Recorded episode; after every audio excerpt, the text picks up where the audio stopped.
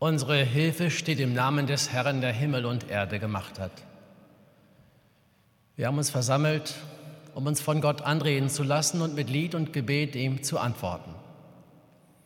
Weil wir fern von Gott leben, aus eigener Kraft uns nicht erlösen können, nehmen wir Zuflucht zu der grundlosen Barmherzigkeit Gottes, unseres Schöpfers, leibhaftig geworden in Jesus von Nazareth, uns vermittelt in der Kraft des Heiligen Geistes. Amen. Liebe Gemeinde, der Sonntag Letare heute freut euch mitten in der Passionszeit, baut eine Spannung auf, in der wir gerade in diesen Tagen leben. Die Untröstlichkeit der politischen Situation für viele, unsere Sorgen, und auf der anderen Seite für diesen Sonntag das Bild des Weizenkorns, das stirbt und neue Frucht bringt. In dieser Spannung wird sich auch die Predigt heute bewegen. Mein Vorvor, mein Nach-Nach, Nach-Nachfolger hier im Amt an der Marktkirche, Pastor Blessing, hat mich schon wieder eingeladen, heute mit Ihnen Gottesdienst zu feiern und darüber freue ich mich. Heinz Behrens, Superintendent in Ruhr, wohne jetzt in Göttingen. Und nun lasst uns beginnen. Im Namen Gottes, des Vaters und des Sohnes und des Heiligen Geistes. Amen.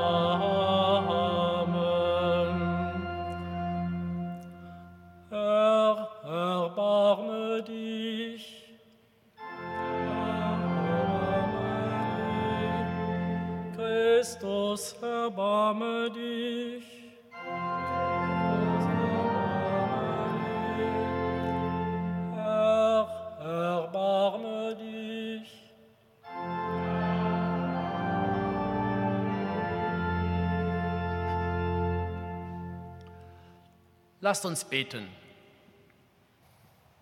Gott, du Halt unseres Lebens, bist du in Angst. Uns Zuversicht bist du in Zweifel, nahe in Traurigkeit. Nun stecke uns an mit deiner Freude, die uns begegnet in Jesus Christus, unserem Bruder. Ihm sei Ehre und alle Zeit und in Ewigkeit. Jesu meine Freude. Amen. Wir hören das Evangelium für den heutigen Sonntag Letare, wie es aufgeschrieben steht bei Johannes im zwölften Kapitel. Es waren einige Griechen unter denen, die heraufgekommen waren, um anzubeten auf dem Fest. Die traten zu Philippus, der aus Bethsaida in Galiläa war, und baten ihn und sprachen, Herr, wir wollen Jesus sehen. Philippus kommt und sagt es Andreas und Andreas und Philippus sagen es Jesus. Jesus aber antwortete ihnen und sprach, die Stunde ist gekommen, dass der Menschensohn verherrlicht werde. Wahrlich, wahrlich, ich sage euch, wenn das Weizenkorn nicht in die Erde fällt und erstirbt, bleibt es allein. Wenn es aber erstirbt, bringt es viel Frucht.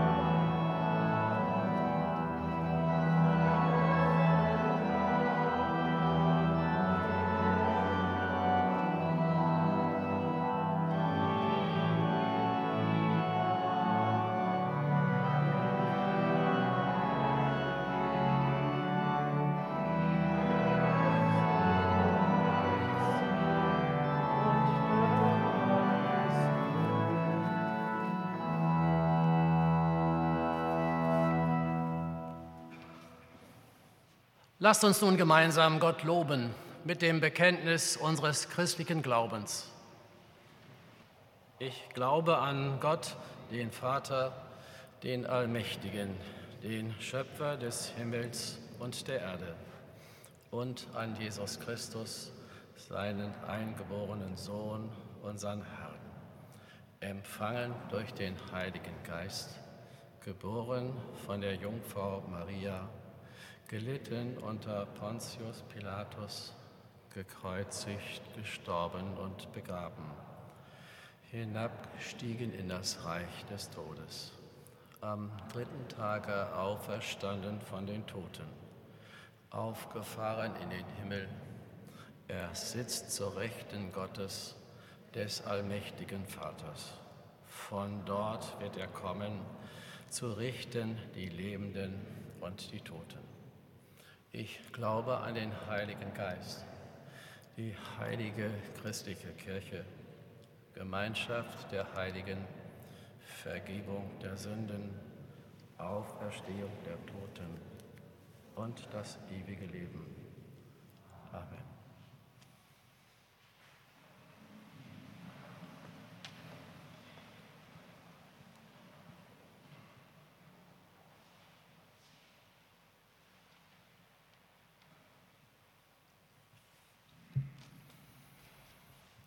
Die Gnade unseres Herrn Jesu Christi und die Liebe Gottes und die Gemeinschaft des Heiligen Geistes sei mit euch allen. Amen. Der für heute vorgeschlagene Text am Sonntag Letare ist, steht bei dem zweiten Brief des Paulus an die Korinther im ersten Kapitel. Gelobt sei Gott, der Vater unseres Herrn Jesus Christus, der Vater der Barmherzigkeit und Gott allen Trostes der uns tröstet in aller unserer Trübsal, damit auch wir trösten können, die in allerlei Trübsal sind, mit dem Trost, mit dem wir selber getröstet werden von Gott. Denn wie die Leiden Christi reichlich über uns kommen, werden wir auch reichlich getröstet durch Christus. Haben wir Trübsal, geschieht es euch zu Trost und Heil. Haben wir Trost, geschieht es zu eurem Trost, der sich wirksam erweist, wenn ihr mit Geduld dieselben Leiden ertragt, die auch wir leiden. Und unsere Hoffnung steht fest für euch, weil wir wissen, wie ihr an den Leiden teilhabt, werdet ihr auch am Trost teilhaben. Haben Sie das verstanden? Der Paulus mit seinen elenden langen Sätzen.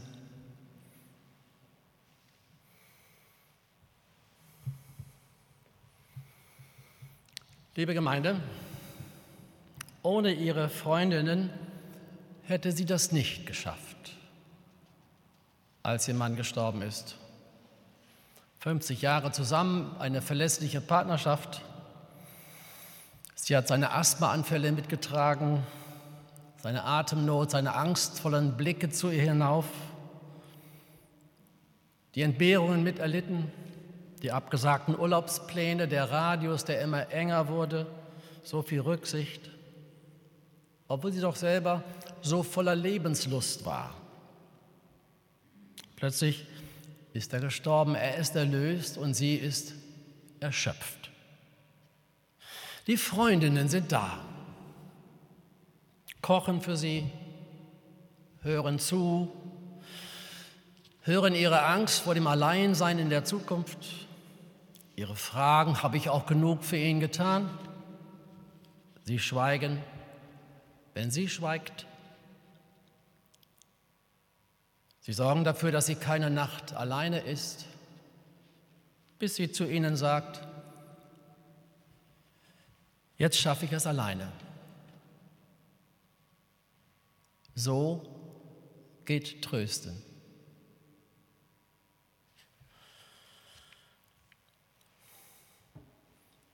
Sie ist nachts letzte Woche aus Kiew bei uns in Göttingen um 11 Uhr am Bahnhof angekommen.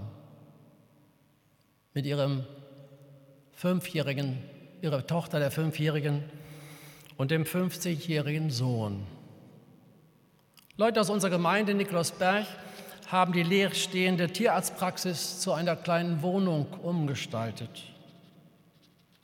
Sie kann ein bisschen Englisch. Thank you sagt sie und geht erschöpft ins Bett. Die Gastgeberin, unsere Frau Skopin, hört das leise Schluchzen der Kinder. Nächsten Morgen bringt sie das Frühstück herein. Die Tochter sitzt auf dem Bett und klammert ihre Puppe und der Sohn starrt aus dem Fenster. Am besten jetzt erstmal in Ruhe lassen. Abends hört sie sie ihre sorgenvolle Stimme am Telefon. Sie spricht mit ihrem Mann, der in Kiew geblieben ist. Am zweiten Tag kommt sie heraus und erzählt von der Flucht. Vier Tage von Kiew bis zur polnischen Grenze, dann Berlin, nochmal zurück Polen, dann Berlin und dann Göttingen. Immer von Weinen unterbrochen. Die Gastgeberin hat mal gehört, dass man in Osteuropa gerne Borscht isst. Das hat sie noch nie gekocht, aber sie holt sich das Rezept aus dem Internet und kocht. Und wenn das Elend sie wieder überkommt, legt sie die Hand auf die Schulter der Frau und die beiden Kinder streicheln ihren Hund. Die Mutter ist untröstlich. Jedes Wort wäre jetzt zu viel. Wird schon wieder gut werden, ihr werdet euch wiedersehen. Nein, schweigen aushalten. Untröstlich sind alle drei. Mein Lehrer Fulbert Stefanski spricht von der Würde der Untröstlichkeit. Von der Würde der Untröstlichkeit. Man kommt einfach nicht darüber weg, hinweg, was einem das Leben antun kann fassungslos, unbegreiflich und das Einzige, was man dann noch hat, ist die Untröstlichkeit. Die lasse ich mir nicht nehmen. Dann ist es gut zuzugestehen, dass jemand sich kleiner macht, als sie in Wirklichkeit ist. Stefanski macht diesen Gedanken der Untröstlichkeit und ihrer Würde am Beispiel Hiobs klar. Seine Frau sagt, nachdem es ihm elend geht, alles verloren, Eiterbeulen überall, sag ab deinem Gott. Die drei Freunde kommen, die machen es erst gut. Die setzen sich sieben Tage zu ihm schweigend auf den Boden. Aber dann reden sie und erklären und fragen, du musst doch Sünder sein, das hat doch eine Strafe sein. Und am Ende spricht Gott selbst. und fragt, gebietest du denn den Wollen? Hast du die Erde gegründet? Lässt du die Straußen die Eier ausbrüten? Da sitzt Hiob in seinem Elend und Gott erzählt ihm etwas von der Schöpfung. Da liegt er mit seinen Eiterbeulen und gebrochenem Herzen und Gott demonstriert dem Ohnmächtigen seine Macht. Ein ganz schlechter Tröster ist Gott da. Später hat man das nicht ausgehalten, eine Rahmenerzählung hat dazu gepackt drumherum und am Ende wird Hiob groß belohnt mit vielen Rindern und Kindern. Nein, es gibt die Würde der Untröstlichkeit. Jedes Wort ist zu viel, jede Belehrung voll daneben. Wenn jemand untröstlich ist, dann bestimmt sie, was getan und gesagt wird. Anders versucht es der Apostel Paulus mit seinen Leuten in Korinth. Gott tröstet in aller Trübsal. So können auch die Apostel die in der Gemeinde trösten mit demselben Trost, mit dem sie selbst getröstet sind.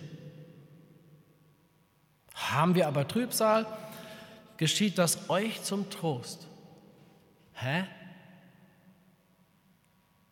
Haben wir Trübsal, geschieht es euch zum Trost? Der Paulus ist wohl nicht drei Wochen in Mariupol gewesen. Gelobt sei Gott, der Vater der Barmherzigkeit. Mag die Mutter ihre Flucht als einen Akt der Barmherzigkeit erfahren haben, aber ihr Mann steht mit den Waffen, ihrer Waffen, mit seinen Waffen an den Straßensperren in Kiew und soll einen jungen Russen gezielt töten. Vater der Barmherzigkeit. Sie merken die wohlgesetzten Worte an die Korinther, die laufen hier irgendwie auf. Gut, ich habe verstanden, dass der Apostel so eine Trostkette aufbaut. Gott tröstet und dann geht das weiter und wir haben alle denselben Trost und die Kraft des Tröstens in der Trübsal. Wenn ihr am Leiden teilhabt, werdet ihr auch am Trost teilhaben. Ja, das ist unsere Hoffnung, schreibt er. Nur die Leiden dieser Welt sind nicht nur in diesen Tagen sehr ungleich verteilt.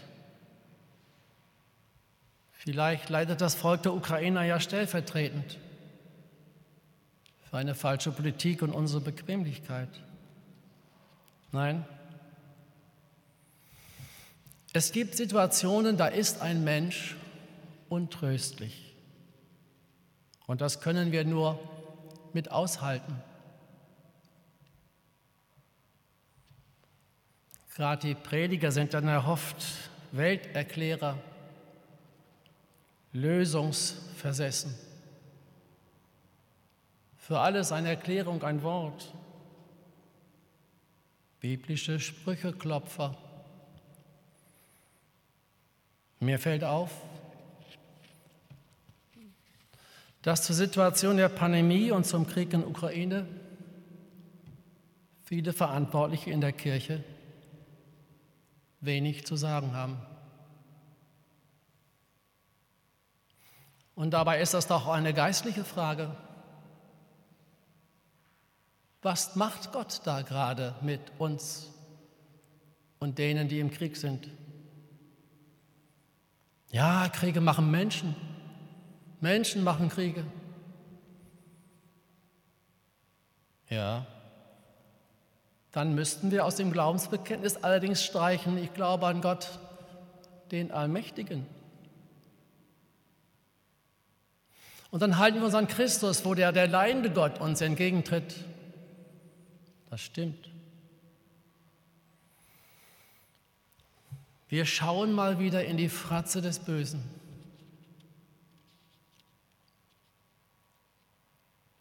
Die Wirklichkeit des Bösen haben wir Prediger jahrzehntelang verschwiegen.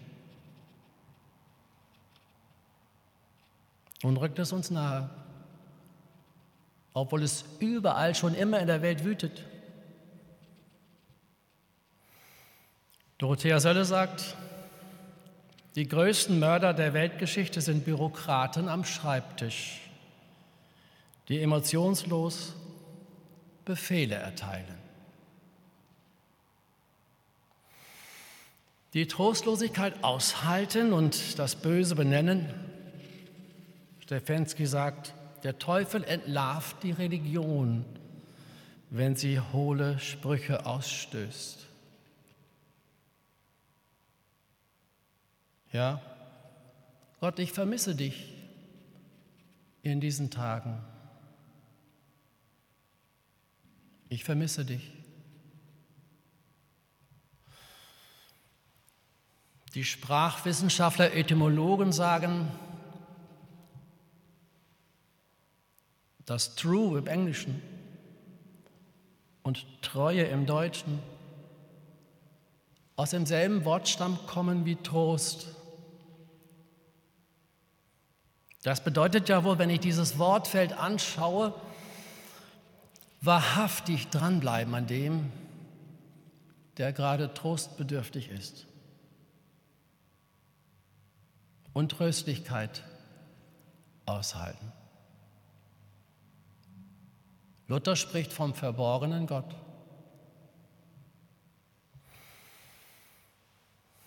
Nun feiern wir Letare. Klein Ostern, sagen manche, drei Wochen vor dem Fest der Auferstehung. Hoffnung in der Passionszeit. Wenn das Weizenkorn in die Erde fällt und stirbt, bringt es viel Frucht.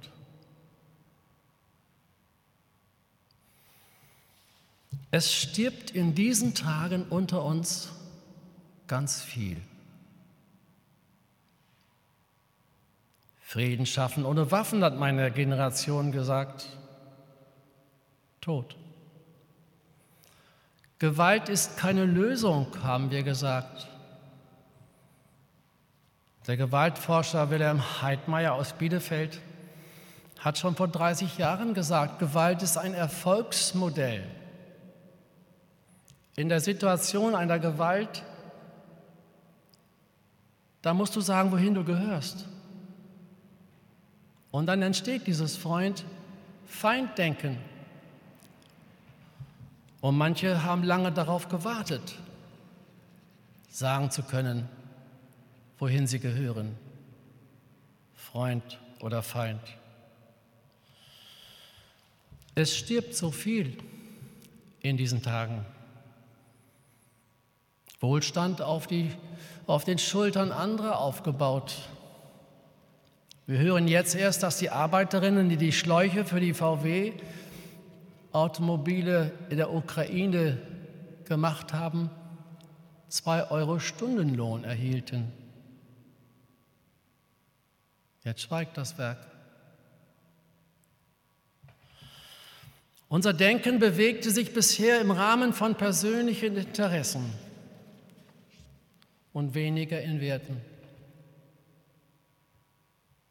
Die Bequemlichkeit war kommod. Die Journalistin Alena Schröder spricht von einer toxischen Positivität, von einer toxischen Positivität unter uns. Um jeden Preis das Positive sehen, um das Negative zu verdrängen. Think positiv.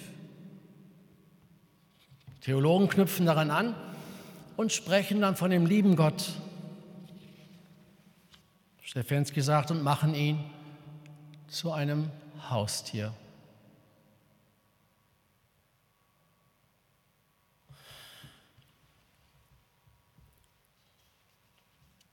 Freiheit. Der Staat ist ein Dienstleister, der muss dafür sorgen, dass ich meine persönliche Freiheit behalte. Tod.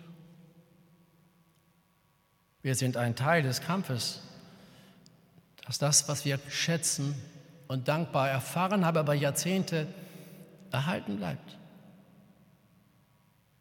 und den Preis zahlen. Der Narzissmus liegt im Sterben. Maske tragen ist ein Eingriff in meine persönliche Freiheit. Verträge zwischen Staaten sind verbindlich. Tod. Lüge.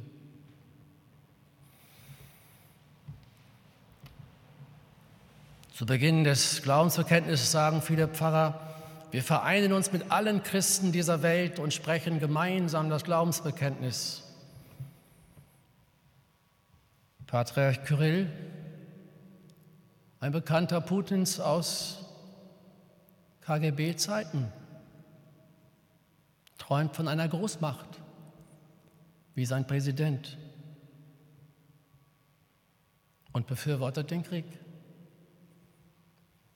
Ökumenische Gemeinschaft der Kirchen, tot. Ist das alles schlimm? Nein. Wir waren schon immer etwas bequem und lebensfremd und gefährlich und es verdient zu sterben. Das Weizenkorn in der Erde muss sterben, damit Neues wächst.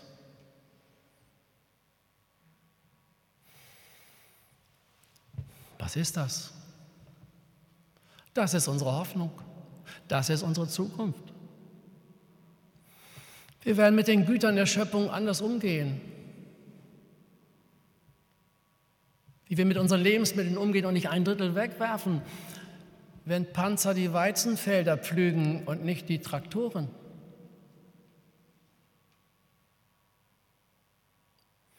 Muss ich nachher mit 180 nach Göttingen fahren, um eine Viertelstunde früher da zu sein?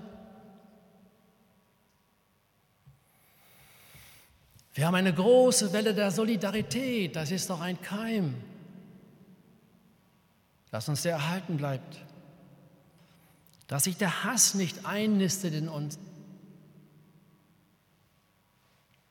Und dass wir Gott nicht loslassen aus seiner Verantwortung. Und uns orientieren an seinem Sohn, der gelitten und auferstanden ist. In einem frühen Text sagt Dorothee Sölle, was wir bewahren müssen, ist Zorn und Mut. Zorn, sagt sie, damit das Nichtige nichtig bleibt und sich nicht in uns eingräbt. Und Mut, sagen die Sprachwissenschaftler, kommt von dem alten Wort, deutschen Wort Muot und bedeutet das Innere, das Herz. Ein Herz für unsere Zukunft haben. In Liebe. Liebe wächst wie Weizen. Luther nutzt für die Übersetzung des Parakalein das Wort trösten. Die Hauptbedeutung ist eine andere. Luther war ja ein großer Seelsorger. Die andere Hauptbedeutung ist ermahnen, auffordern. Und dann müsste man so übersetzen. Gelobt sei Gott, der Vater unseres Herrn Jesus Christus, der Vater der Barmherzigkeit und Gott aller Ermahnung der uns ermahnt in all unserer Trübsal, damit auch wir ermahnen können, die in allerlei Trübsal sind, mit der Ermahnung, mit dem wir selbst ermahnt worden sind von Gott. Wie die Leiden Christi reichlich über uns kommen, werden wir auch reichlich ermahnt durch Christus.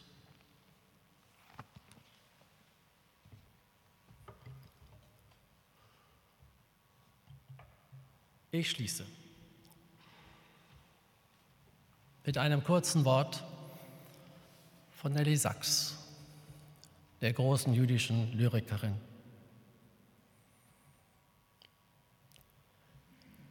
Der Verlassene aber wirft seine Sehnsucht ins Leere. Samen für eine neue Welt. Der Verlassene wirft seine Sehnsucht ins Leere. Samen für eine neue Welt. Amen.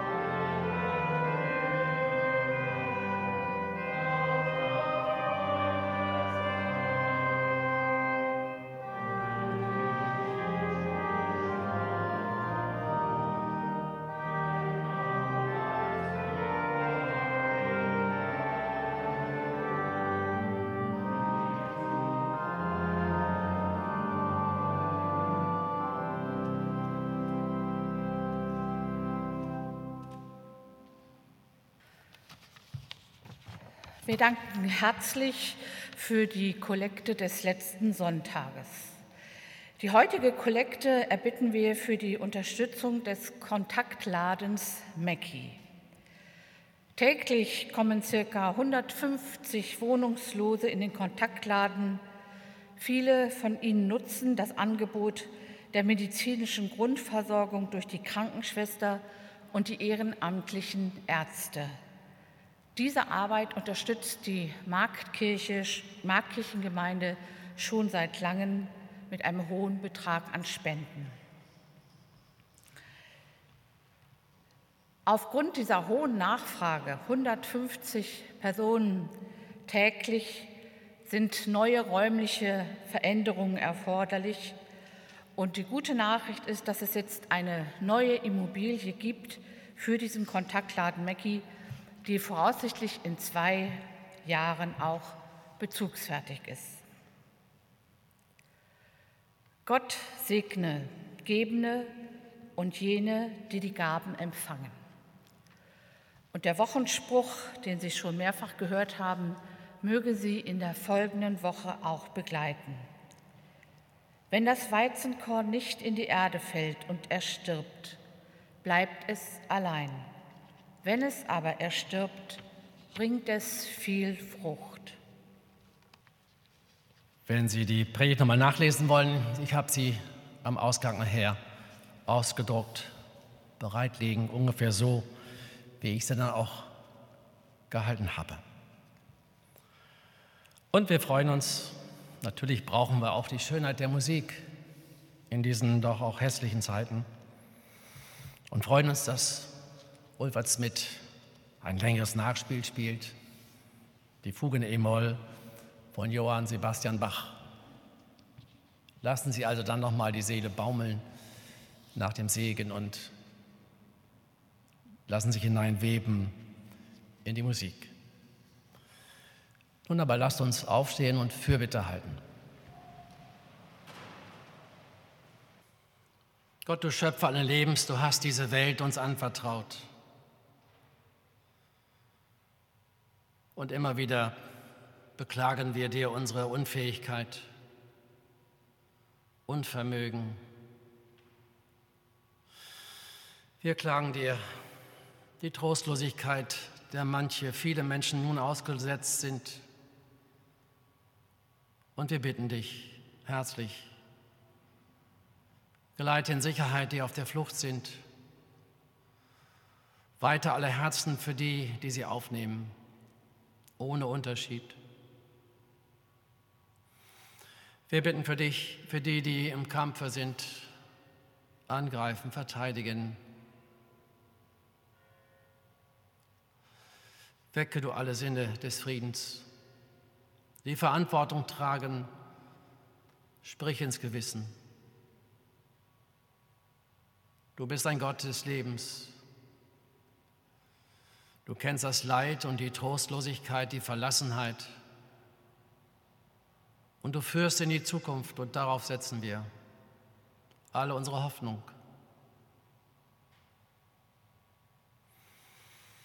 Wir bitten dich für alle, die sich sorgen, um allen Zusammenhang unseres Lebens, um unsere Schöpfung. Wir beten für unsere Kinder, ratlos in diesen Tagen durch Pandemie und Nachricht vom Krieg, dass wir die richtigen Worte für sie finden und die Bilder des Friedens. Mach uns stark in der Kraft deines Heiligen Geistes, dass wir trotz, trotzen dem alten Drachen. Lass uns nicht in Traurigkeit versinken, sondern mach uns mutig für ein klares Wort und dass wir beistehen denen, die im Tal der Tränen sitzen. Wir bitten dich für uns selbst, geleite uns durch diese Woche. Nimm unsere Sorgen in deine Hand, verwandle sie in Zuversicht. Und höre uns, wenn wir gemeinsam mit den Worten deines Sohnes Jesus Christus beten. Vater unser im Himmel, geheiligt werde dein Name, dein Reich komme, dein Wille geschehe, wie im Himmel, so auf Erden. Unser tägliches Brot gib uns heute und vergib uns unsere Schuld, wie auch wir vergeben unseren Schuldigern. Und führe uns nicht in Versuchung, sondern erlöse uns von dem Bösen. Denn dein ist das Reich und die Kraft und die Herrlichkeit in Ewigkeit. Amen. So geht denn nun hin im Frieden des Herrn. Der Herr segne dich und behüte dich. Der Herr lasse leuchten sein Angesicht über dir und sei dir gnädig. Der Herr erhebe sein Angesicht auf dich und gebe dir seinen Frieden. Amen.